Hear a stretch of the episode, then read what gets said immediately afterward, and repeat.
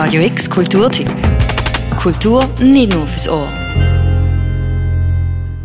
Wer von euch kann Kunst aus der Luft rauskreieren?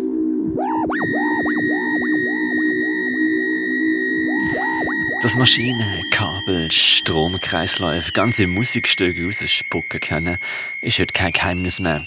Aber frage ich mal die Menschen in den 40er, 50er und 60er Jahren und schon bald wird klar, dass die Erfinderinnen der elektronischen Musik beflügelt sind von einem Pioniergeist, einer DIY-Attitude und viel zu lang verkannt geblieben sind.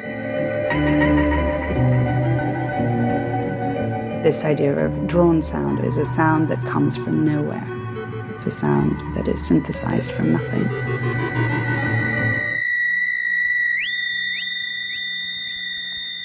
Sisters with Transistors, eine neue Musikdoku, wo dieses Jahr erschienen ist, ist Pflichtlektüre in Sachen elektronischer Musik und wirft Spotlights auf neun Pionierinnen von diesem Genre.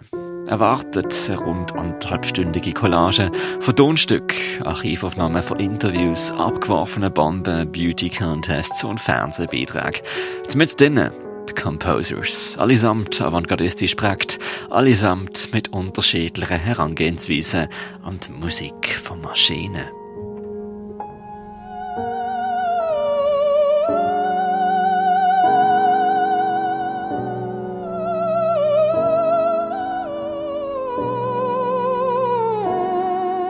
Anfang macht Clara Rockmore, Geburtsjahr 1911. Eine Virtuosin vom Theremin, die aber ihr erstes Album erst als 66-Jährige aufnehmen Das Theremin, ein Metallinstrument, das auf die Bewegungen in der Luft reagiert, legt hier schon mal das Motiv vom Film. Sisters with Transistors zeigt Frauen, die vom breiten Publikum nicht wahrgenommen worden sind und aus bloßer Luft Kunst rausgeholt haben.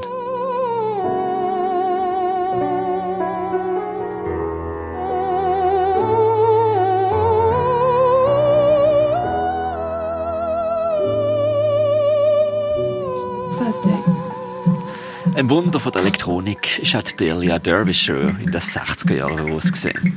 And over this we can play Eigentlich Mathematikerin hat sie die Kompositionen von der Zukunft kreieren wollen. Ganz bekannt ist das Main Theme von der BBC-Sendung Doctor Who, wo sie geschrieben hat und wofür sie jahrelang unkreditiert geblieben ist.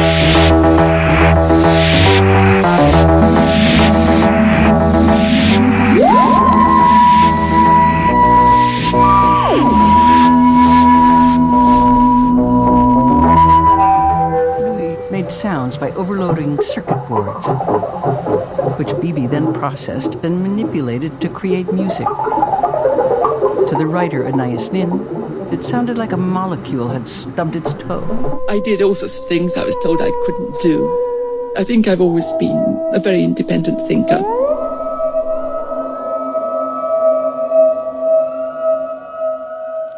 Das machoide Verhältnis von Männern und Frauen im Musikgeschäft wird von den Komponistinnen immer wieder thematisiert.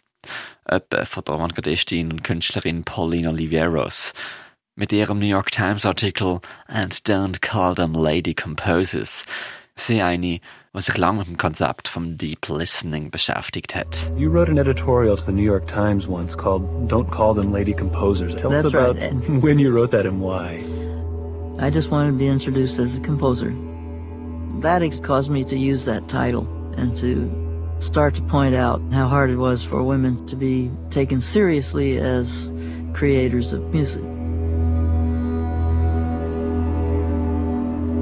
Man muss sich die Proto-Synthesizers von elektronischen Klang immer vor dem Backdrop der Zeit vorstellen.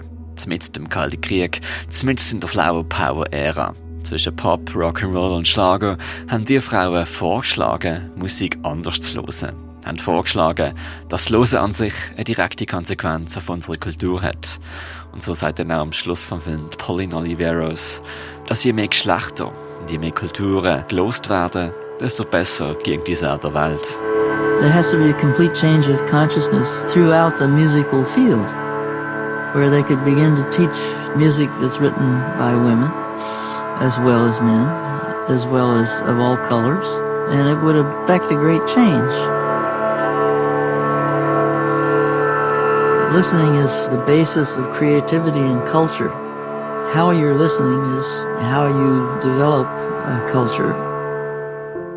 Weitere Pionierinnen, die zu Wort kommen, sind unter anderem Suzanne Gianni, Glory Spiegel oder Daphne Aram, die teilweise eigene Maschinen und eigene Computersoftware geschrieben und entwickelt haben, um ihrer Kunst Ausdruck zu verleihen.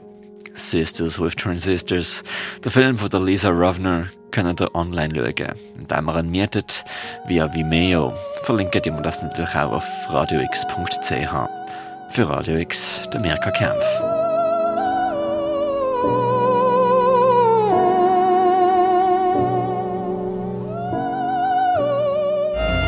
Radio X Kulturtipp. Jeden Tag mehr. Kontrast.